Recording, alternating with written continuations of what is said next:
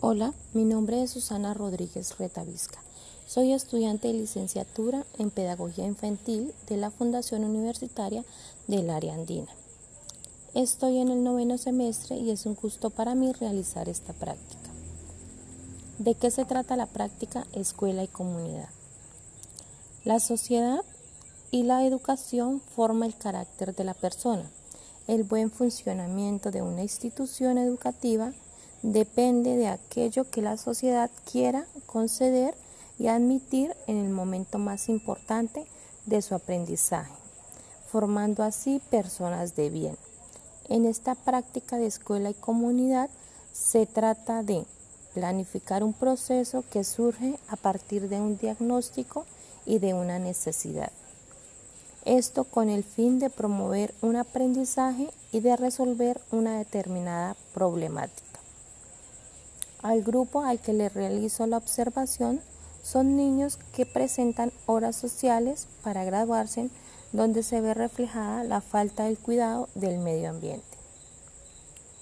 Entre las principales razones, razones para cuidar el medio ambiente podemos destacar las siguientes.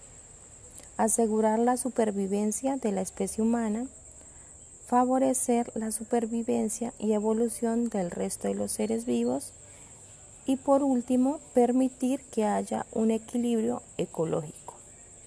Hay tres objetivos ambientales que son los fundamentales para lograr sociedades sostenibles y ser buenos administradores del medio ambiente.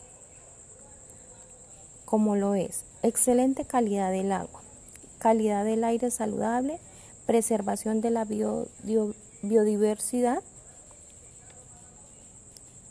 Veo la necesidad de trabajar en este tema por la contaminación excesiva en la vereda en la que vivo.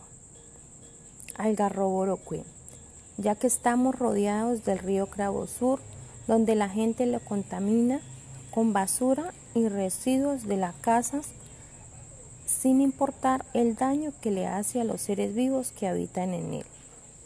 Otro tema es el reciclaje no lo aplican. Por tal motivo, la zona donde se almacena la basura permanece llena sin ningún control al reciclaje.